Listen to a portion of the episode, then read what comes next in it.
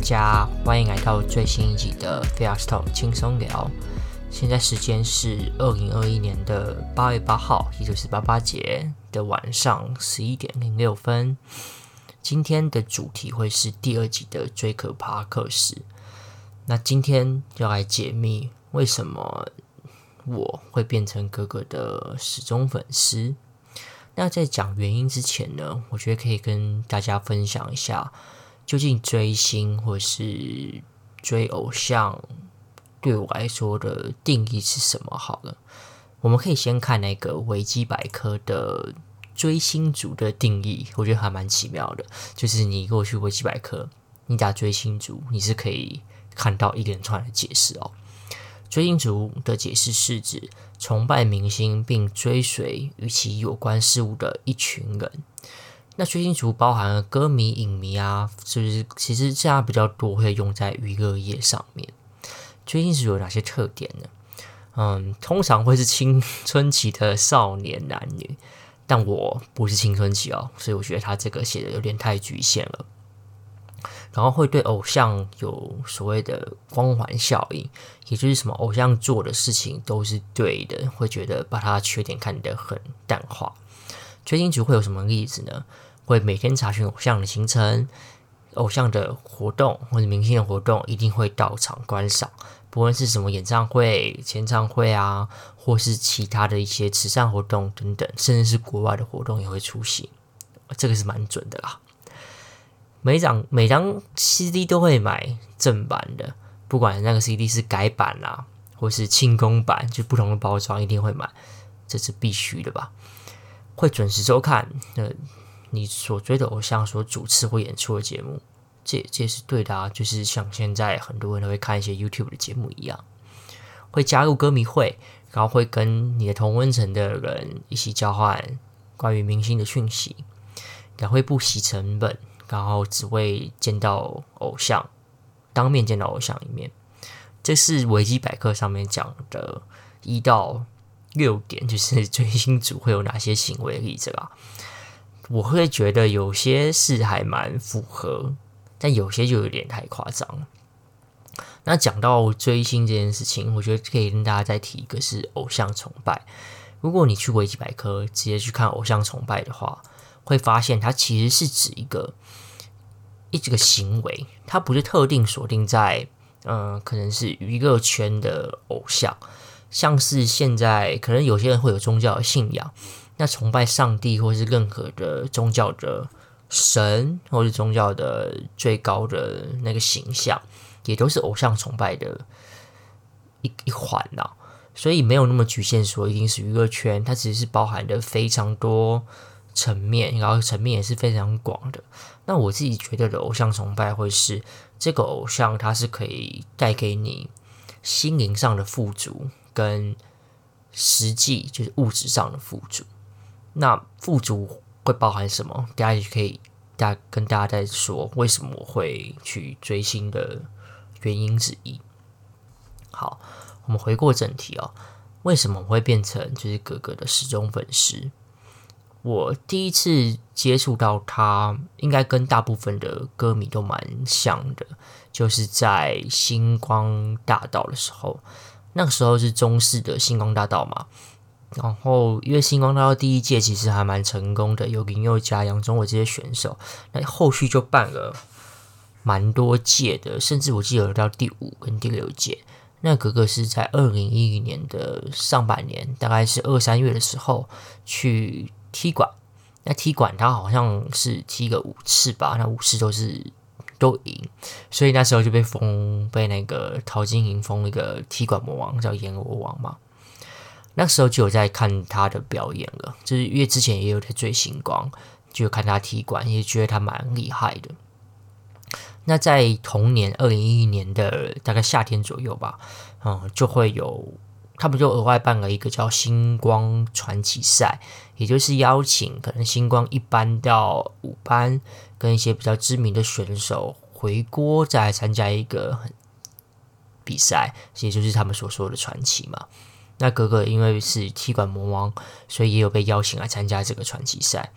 但那时候传奇赛，他就等于是正式的选手，就不是踢馆的选手了。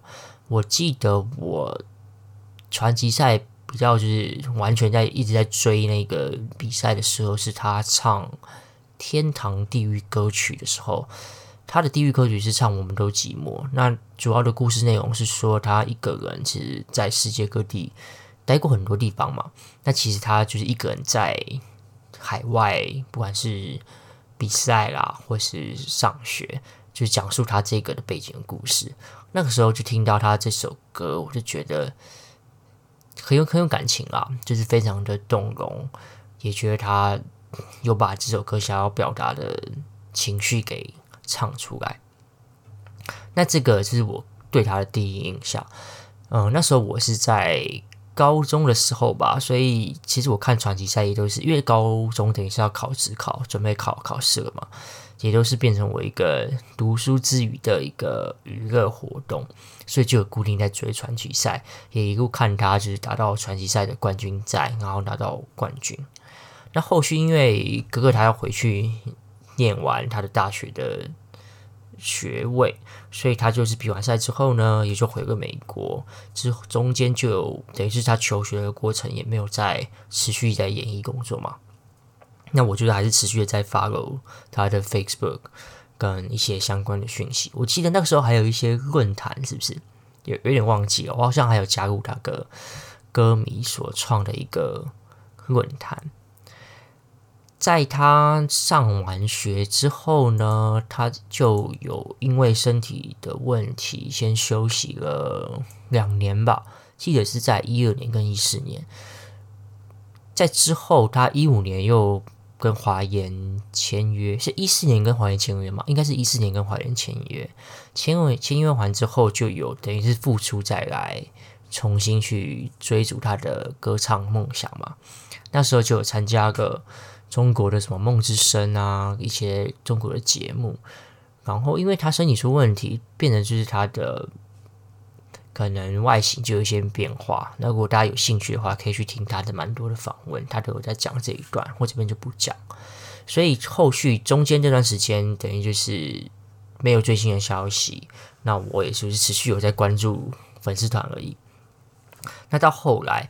他重新复出之后，在二零一七年发了他的第一张专辑，我那个时候就还蛮开心的，因为终于等到他的专辑，就可以来支持他。然后也那个时候就有听他蛮多，因为出专辑之后会去宣传嘛。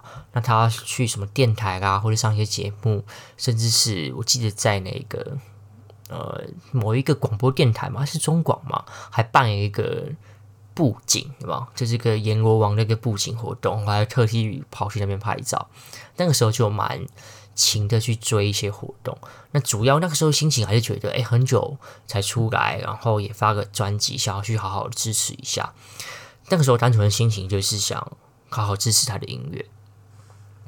那在他发专辑之后，听了他很多的宣传的访问之后，就我就很深深的感受到他是多么不容易。那时候就是每次上节目的第一句话就是说，诶，他隔七年，星光社隔七年总算发了他的第一张专辑，就开始讲他的故事嘛。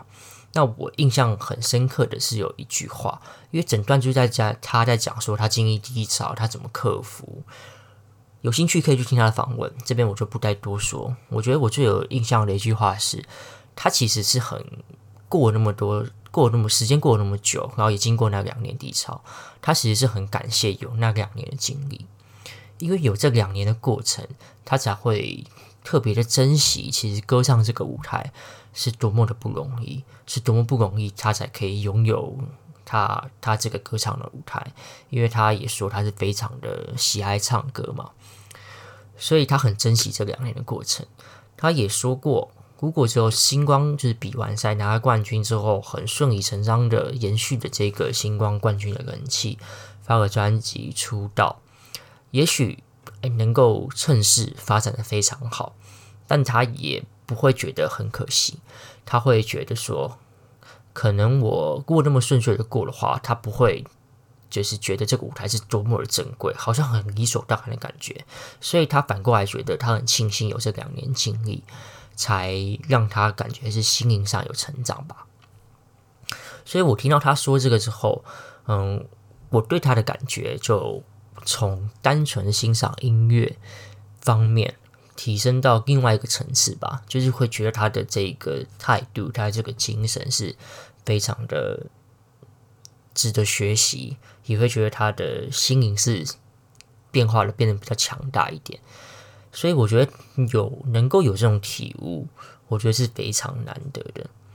就是他能够面对自己的过往，然后也接受自己可能有挫败的事实，然后并转换他的想法，变成他一个再出发的成长的养分也好。所以我是很欣赏他这种心境上跟他的态度，面对挫折的很好的态度吧。因为其实在这个世界上，其实。不是每个人都有义务去帮你的，所以你要得到自己想要得到的东西，就是其实很单纯的，就是靠自己去争取嘛。这也是他第一张专辑，就是为什么要叫我有我自己的原因。因为其实当你在面对挫折、面对低潮的时候，其实你不要忘记，其实能把你自己拉回来的人，就是只有你自己。好，讲完了，我对。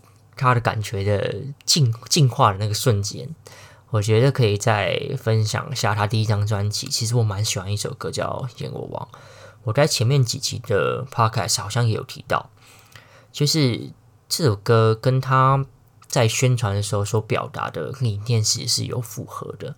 那时候蛮常听到他说，其实《阎罗王》这首歌乍听他的歌名，感觉是很可怕，就好像是比较。就是深层的东西，但其实歌词写得很好，其实是想要讲说，要请大家把握当下，珍惜有珍惜你现在拥有的一切。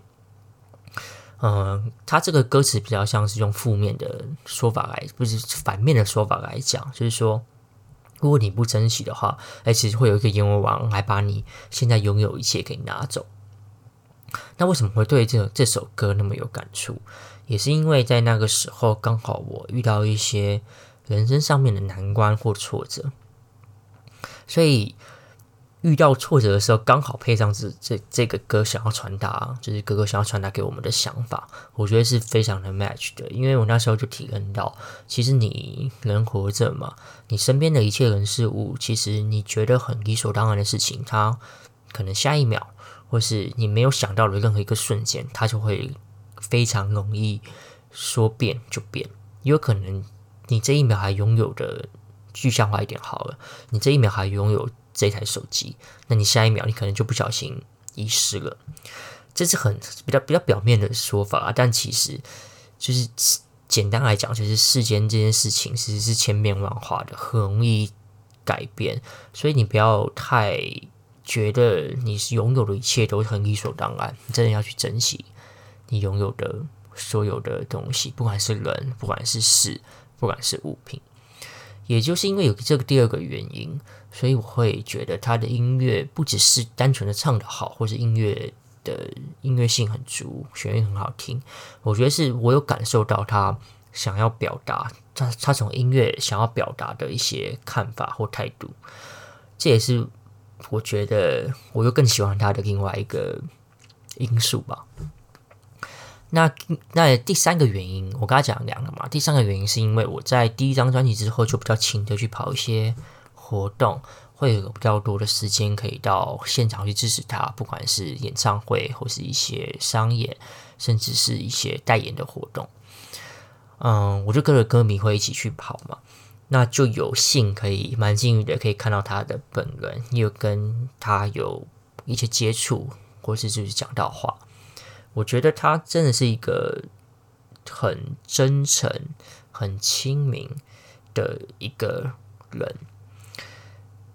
记得之前有参加一个活动，有访问说：“哎，你对哥哥的印象是什么？”我我记得我也是讲说亲民，然后非常真诚。那从哪些面相可以看出来？其实就是，啊，我们有时候会表演结束之后去跟去后台跟哥哥互动嘛。那他其实就是非常的关心。歌迷，不然就是，哎，你有没有吃饭啊？你有没有喝水？就夏天很热，一定要多喝水哦。那其实他他自己也没有在喝水，好不好？他自己都说他不太喝水了，所以最近在喝什么柠檬水。但就是他自己也没有在喝水这件事情，但他其实是会关心，就是歌迷他们的状态是怎么样子，或是就是冬天的时候有下雨，他也会问说有没有淋到雨啊，或是有没有着凉等等关心的话。我觉得就是很很暖心吧，就不会觉得就不会是说他是就是一个明星，然后变得好像是跟一般人不一样，比较有阶级比较高，然后他是有很多人喜欢的，不会有那种明星的价值，也不会有什么耍大牌的事情出现。那不会耍大牌这件事情，其实也不是他讲。也是我们，我其实也有看到一些细节啦，就是有参加一些活动的时候呢，我觉得他是非常的有礼貌，因为他其实会称作他的，就是帮助他的工作人员，会说是他的同事，因为有些艺人啊，他可能访问的时候就是说，哎，什么工作人员啊，叭叭叭帮忙什么的。我自己啦，我自己的感觉是，如果我是就是华研的工作人员。不管他是什么商演组啊，或是经纪，那就是他有分很多的类别嘛。我如果是我是那些人，我听到就是明星是把我称呼为同事，而不是工作人员，我其实应该我是会蛮开心的啦。这个这个有点难说说得上来，其实就会是觉得好像是我跟你是一起共事的，而不是我是来服务你的服务艺人的一个感觉。所以从这一点，我觉得蛮好的。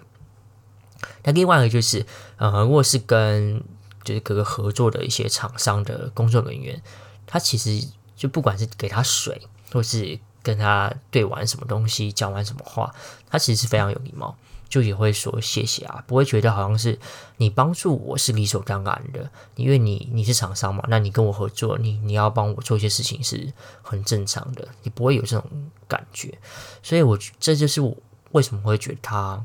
很亲民，很真诚，也就是他在舞台上跟舞台下，其实所表现的就是他本人的性格，就不会有台面上跟台面下差很多的事情发生。所以这是我这几年小小的观察。那这个也是第三个原因，为什么会那么的成为他的死忠粉丝，那么的支持他？我也觉得这个是最主要的一个原因啊。那当然。呃，音乐很好听，这这是正常，这是这是合理的嘛？是这个是一开始被圈粉的原因之一，然后后面又多了一些，我感受到他的音乐想要传达的理念，我也非常认同他的想法跟他的态度。那第三个原因就是，我觉得他做人在台面上跟台面下其实是非常的一致的，他非常的亲民跟非常的真诚。这就是我为什么会觉为什么会成为他始终粉丝的原因啊！之后我们有机会再跟大家分享他第二张专辑想要传达的东西。我也觉得我非常的被他影响，我也很支持他的想法。我们有机会再说喽。最后呢，如果有听这一集的粉丝朋友，也欢迎你们跟我分享，为什么你会那么的支持哥哥？你为什么会成为他死忠粉丝的原因？我们可以来互相交流，或是如果你们有想要的话，我们也可以再来一起录一集 Podcast，变成我们的追格共有的、共同拥有的追格 Podcast 吧。我们就下次再见喽，期待下次的 SP3，拜拜。